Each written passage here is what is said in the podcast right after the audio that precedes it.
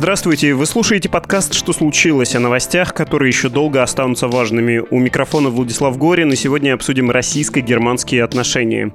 Вы себе наверняка представляете контекст, ситуацию с Навальным, довольно однозначные немецкие заявления по поводу препарата группы «Новичок», а также ответные действия российского МИДа по поводу этих заявлений. И, конечно, в целом нет в этом ничего удивительного. Не так уж редко в новейшей истории России и западные страны охладевали друг другу. И все-таки есть поразительный момент. Германия ведь много десятилетий была самой дружественной большой западной страной и даже проводником российских интересов. Ну, во всяком случае, так казалось. Это было государство, которое предпочитало сотрудничать и с поздним СССР, и с постсоветской Россией, и извлекать из этого сотрудничества выгоду. А что изменилось? И почему именно сейчас, а не, скажем, после Крыма, Донбасса или Сирии? Давайте разбираться, и мы будем говорить с редактором журнала «Ост Европа», то есть «Восточная Европа», Фолькером Вайшелем.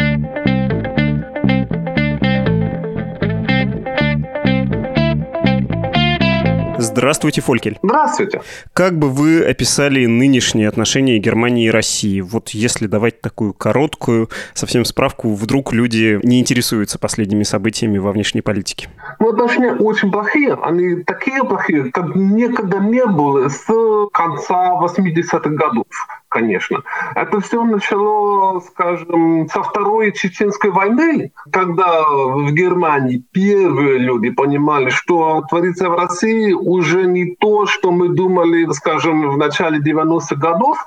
И со временем все партии и все больше и больше людей в обществе понимали, что Россия уже не на пути к демократии, к чистым отношениям, а к совершенно другому пути. А, конечно, большой разрыв. Это был аннексия Крыма в 2014 году, война на востоке Украины, которую развязывала и Россия, между прочим. И вот отравление Алексея Навального месяц назад – это только конец долгой истории, так сказать.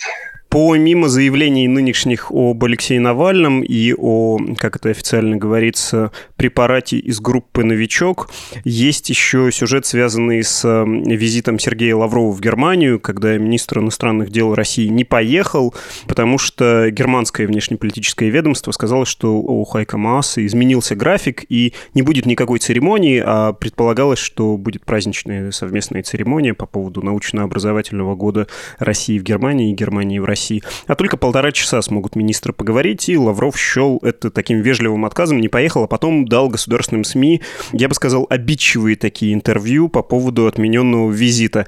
Вот то, что происходит сейчас, можно назвать полноценным обострением отношений? И пик ли это обострение, или это только начальная стадия? Я бы это не назвал обострением, потому что, в принципе, Германия не требует ничего большого от России. Вы понимаете, Крым, например, все-таки является частью России, и никто в России не планирует возврат Крым. И на Западе, в Германии, в Берлине у никого нет планов серьезно против этого воевать. То есть, в принципе, то, что есть, это просто заявление, что мы так не будем продолжать, мы не будем закрыть глаза. Мы честно говорим, что то, что мы знаем, то, что мы думаем в случае отравления Алексея Навального, это просто результаты научного исследования Института Бундесвера. И очень ясно, что это отравление. И если вот МИД России на это реагирует, что Германия должна открыть все факты, как реагировать? Просто непонятно. Поэтому то, что делает Германия, это все еще попытка с одной стороны быть чистым к самому себе, и с другой стороны не идти на обострение. И попытка вызвать на какой-то диалог? Нет, потому что вот диалог, диалог, диалог, эта попытка была одно десятилетие. Понимаете, скажем, с 2008 года партнерство модернизации, так называемую, с президентом Медведевым, и после 2012 года, и событий на Болотной площади, и после Болотного дела все поняли, что вот этот режим уже на другой путь не пойдет. Это просто медленное, медленное прощение с мечтой, что Россия может быть, то есть не Россия как страна, а Россия как государство под режимом Путина будет такой страной, с которой можно серьезно, открыто, без лжи говорить в таком диалоге. И тем не менее, отношения России и Германии – это ведь такая скрепа европейской политики со времен позднего Советского Союза. Вы упоминали, что нынешнее ухудшение отношений, оно самое большое с 80-х годов. Ну, наверное, можно сказать, что даже чуть раньше сложился такой альянс, когда ФРГ давала технологии, оборудование Советскому Союзу, а потом России, и в том числе с помощью этих технологий Россия извлекала, или Советский Союз, углеводороды из нефтегазовых полей Сибири, продавала той же Германии и другим покупателям на западноевропейском рынке. Германия была очень много лет и оставалась самой дружественной западной страной из больших, да? Ну вот так, если вообще все брать западные, наверное, Финляндия кажется самой дружественной, но вот из гигантов, конечно, Германия. И в том числе Меркель была на Западе проводником интересов России и говорила, ну да, конечно, Крым, Донбасс, Сирия, ну давайте попробуем договориться. А сейчас почему-то этого не происходит. Сейчас как будто произошел слом. Нет, даже Меркель говорит, нет, мы не будем договариваться. Я, уже сказал, я этого сломом бы не называл. Э, на днях я читал статью, комментарий Дмитрия Трелина из центра Карнеги, и он тоже говорит о сломе. Но это просто не так. Вот это представление, что в Германии до отравления Навального все время было самым лучшим другом России, и везде в Европе Германия защищала Россию. Это просто неправда. Я напоминаю, вот санкции Европейского Союза после аннексии Крыма в 2014 году Германия не была та страна, которая в Евросоюзе возражала против санкций, а наоборот. Это была Италия, э, частично Франция, а Германия э, просто соединила всех стран Европейского Союза, и санкции действуют до сегодняшнего дня. А что то, что вы сказали про старую дружбу, там были три основы. Первое – это, конечно, те страшные преступления немецкого вермахта во время Второй мировой войны. Из-за этого, конечно, немецкая политика, все немецкое общество всегда чувствовало себя виновным перед Россией. То, что происходило в последнее время, это две вещи. Первое – это, конечно, что в Германии все поняли, что эти преступления были против мирных граждан Советского Союза, но среди этих мирных граждан были и украинцев, и россиян, и белорусов, и так дальше. Значит, мы просто воспринимали просто исторический факт, что есть конфликты между, скажем, поляками, украинцами и официальной Россией. Я бы даже не сказал и россиянами, а официальной Россией. А вот э, в этих конфликтах уже не так просто, что мы, друзья России, мы на стороне России, а мы просто, я бы даже действительно бы сказал, на стороне исторической правды. А вот историческая правда – это то, что Германия совершила эти преступления против многих народов, против почти всех. Это первое, что серьезно изменилось. Второе – это, конечно, что и в России официальная политика по отношению к истории очень сильно изменилась за последние годы.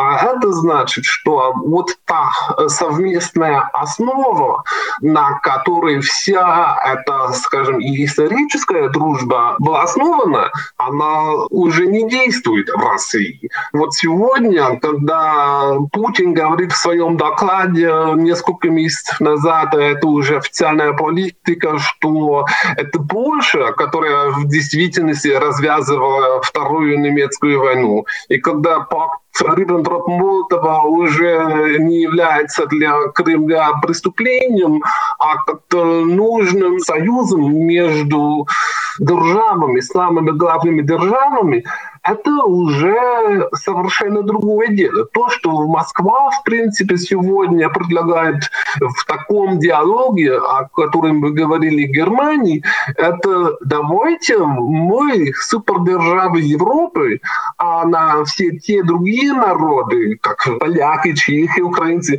уже просто не смотрим, это вот маленькие народы, а вот такой пакт Германия просто не принимает, такого диалога не ведет.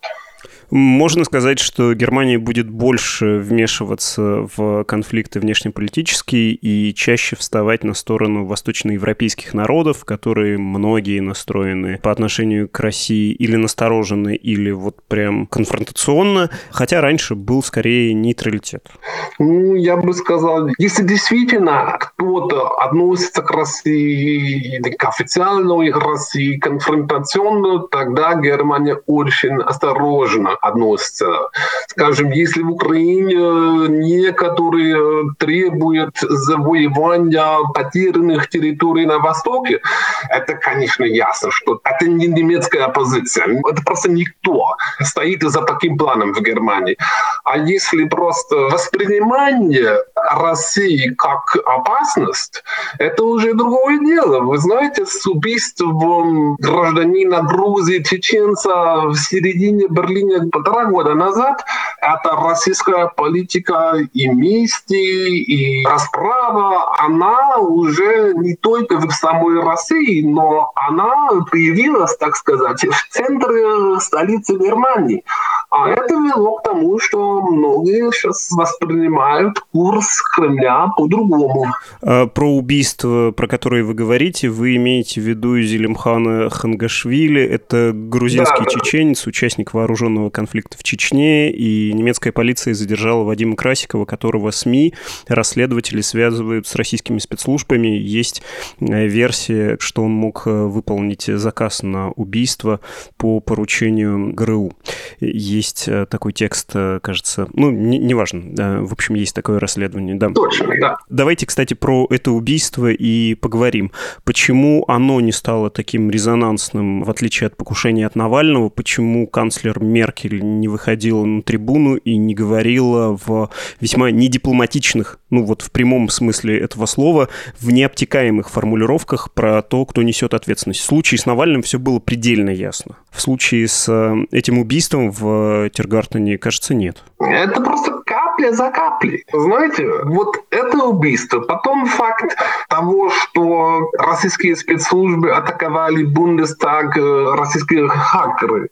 И все еще давайте подождем. Диалог важен. И потом еще одну каплю в эту ядовитую смесь. А поэтому это не просто отравление Навального как таковое, а это просто последняя капля после многих таких инцидентов. Я пытался с вами говорить в логике больших национальных интересов и вот этой экономической дружбы ФРГ и позднего СССР нынешней России, еще и потому, что мне кажется, что эта логика в российском правительстве как раз и присутствует, в том числе, глядя на ситуацию с Навальным, они, я подозреваю, с большой степенью вероятности, они думают, да господи, все понятно, там у них через год выборы, у них, по сути, идет избирательная кампания в федеральный парламент, они сейчас очень остро на это реагируют, а нам надо переждать, потому что никуда они от нас не денутся. Углеводороды делают немецкую экономику более конкурентной. И Северный поток-2, чего бы там про санкции не говорили, им все равно нужен, и, скорее всего, ФРГ молча будет способствовать реализации этого проекта. Как бы вы оценили эту логику и вот этот подход? Или вы считаете, что нет, все изменится кардинально, и тот же Северный поток-2, который достраивают российские подрядчики из-за того, что европейские не могут, чтобы не попасть под американские санкции, он тоже под угрозой. Я совершенно согласен с тем, что это может быть логика Кремля. Я должен сказать, что эта логика просто ложная. Так это не работает. Выборы в Германии не очень влияют на внешнеполитический курс, как во всех странах. Внешняя политика, раз не идет о самых крупных решениях, скажем, типа войны, это не очень важно. Северный поток-2 не имеет большого влияния на выборы. Это может быть в одной земле Мекленбург-Фурпомерн, там, да, там некоторые рабочие места зависят от этого, но это уже все. Что касается энергетической безопасности Германии в этом Северный поток-2, не так светлой трубой, и без нее эта безопасность не является под угрозой никаким образом. Есть другие возможности, есть сжиженный газ, можно импортировать. Ну вот этот газопровод гораздо больше важен для России, чем для Германии, и поэтому на этом строить свою логику, что через несколько месяцев месяцев немецкая политика изменяется, это просто ошибочно. Другое дело, что, скажем, Россия все-таки является большой державой и мировой державой, и с влиянием Москвы в Сирии, в Ливии, в других странах как-то можно посчитать. Россия все-таки сосед в этом глобальном мире. И мы все понимаем, что нынешний режим играет очень плохую роль, что конструктивных идей нет, что это просто деструкция. Э, я не вижу, как Россия себе представить Сирию после войны, откуда инвестиции для мирного будущего в этой стране. Но все-таки, раз мы думаем конструктивно, как-то надо работать в отдельных, но в очень отдельных вопросах с этим режимом и просто надеяться, что он или исчезает, или очень изменяется. Этот режим, о котором вы говорите, он персонифицирован и у лица, которое его олицетворяет, принимает э, очень много важных решений, у Владимира Путина. У него есть такой прием, что делать, если у тебя на внешнеполитическом фронте какие-то проблемы. Ты не будешь договариваться и идти на компромиссы, это считается проявлением слабости, ну, опять же, реконструируя, предполагая, да, достоверно мы не знаем, но можно навязать сопернику, э, западному партнеру свою игру, например, заставить с тобой говорить, став участником сирийской истории, или в случае с современными реалиями, не знаю, может быть, Беларусь станет такой точкой, которая вынудит европейцев с Владимиром Путиным разговаривать. Не думаете, что это может стать поводом для вынужденной беседы той же госпожи Меркель с господином Путиным? Ну, я бы не сказал с господином Путиным прямо, но, конечно, все еще есть связи на втором уровне, на официальном уровне МИДа. А вы уже видите, что министр иностранных дел Германии вот на таком высоком уровне, как были планированы эти разговоры, уже не ведет. Что сказать, конечно, в определенное время надо возвращаться к этим разговорам, а в принципе интерес к, я бы даже не сказал компромиссу, а к более рациональному курсу в России выше. Поскольку я понимаю, вот ресурсы для такого курса, если смотреть не в прямое будущее, а на среднюю перспективу, у России меньше ресурсов. Она как-то находится в ситуации Советского Союза в начале 80-х годов.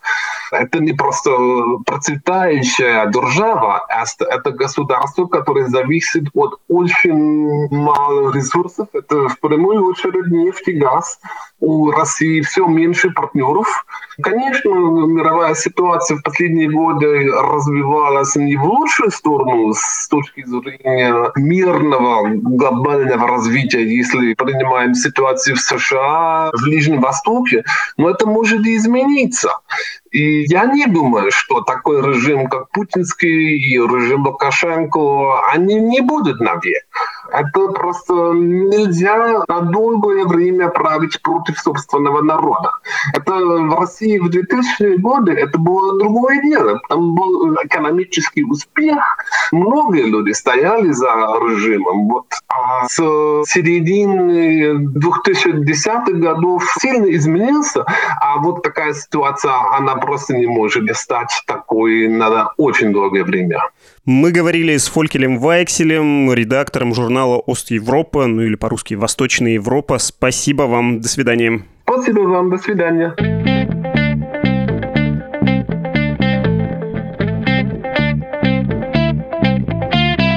Был подкаст «Что случилось?» о новостях, которые еще долго останутся важными. Слушайте и другие наши выпуски. В прошлый раз мы говорили о больших региональных выборах в России. А слушать «Что случилось?» и другие наши подкасты можно в приложении «Медузы» и на сайте издания, а также на всех основных платформах для подкастов, таких как Apple Podcasts, Google Podcasts, Spotify, CastBox, Яндекс.Музыка, YouTube, ну и так далее.